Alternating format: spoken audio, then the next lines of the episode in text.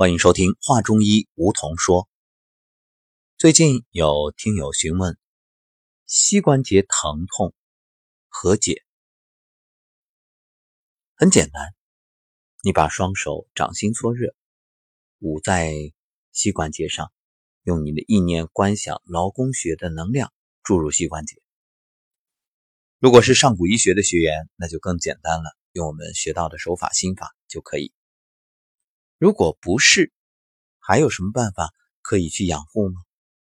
除了我们刚才所说的这种方式，曾经在节目里也讲过，就是膝行，铺一个瑜伽垫，在上面跪着，用膝关节向前行走，或者跪坐。那么今天呢，再来讲一种叫静蹲。怎么静蹲呢？静就是安静的静，这个和蹲马步有点像，不过呢又不完全一样。你先找一个靠墙的位置站好，抬头挺胸，保持身体直立，然后两脚分开，与肩同宽，脚尖正向前方，体重呢平均的分配在两腿上。站好之后，哎，慢慢慢慢慢慢的下蹲，蹲到什么位置呢？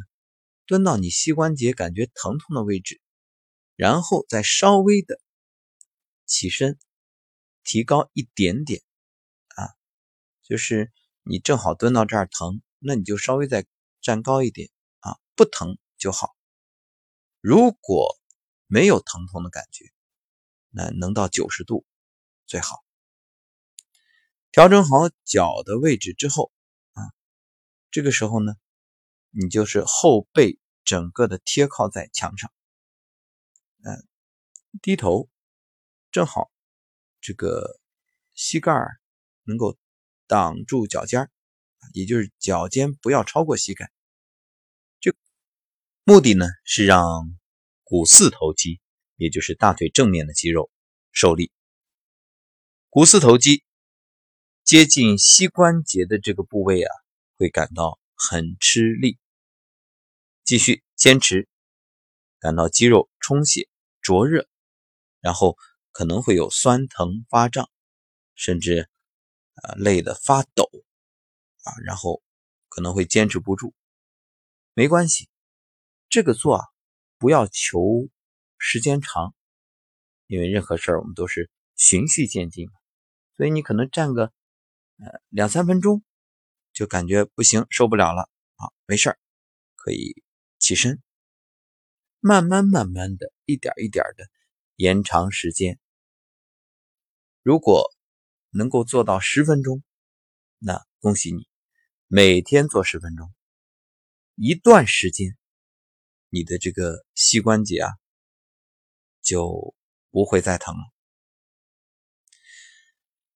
其实想要膝关节不疼啊，除了这种方法之外，还要注意保暖、防寒，